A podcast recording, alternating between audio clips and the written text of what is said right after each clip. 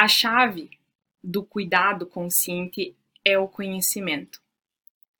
Essa aula eu montei com muito carinho essa discussão baseada em muito estudo de muita literatura. É algo breve, mas para lembrar que o nosso verdadeiro papel é levar algo bom para as pessoas, é encontrar a solução, é ajudar e não levar o desespero, compartilhar as informações por compartilhar. Porque quando a gente vê as coisas, a gente estuda, entende como elas realmente são, nós temos uma consciência muito maior. E aí a gente tem atitudes diferentes.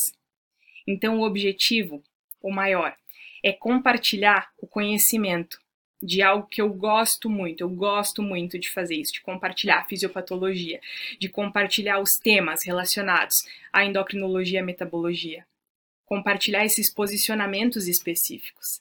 Quando a gente tem tantos guidelines e tantos artigos e tantas coisas, é muito fácil se sentir brevemente perdido com essa montanha de informações. Mas o estudo sério e a discussão desse conhecimento é a chave de todo cuidado.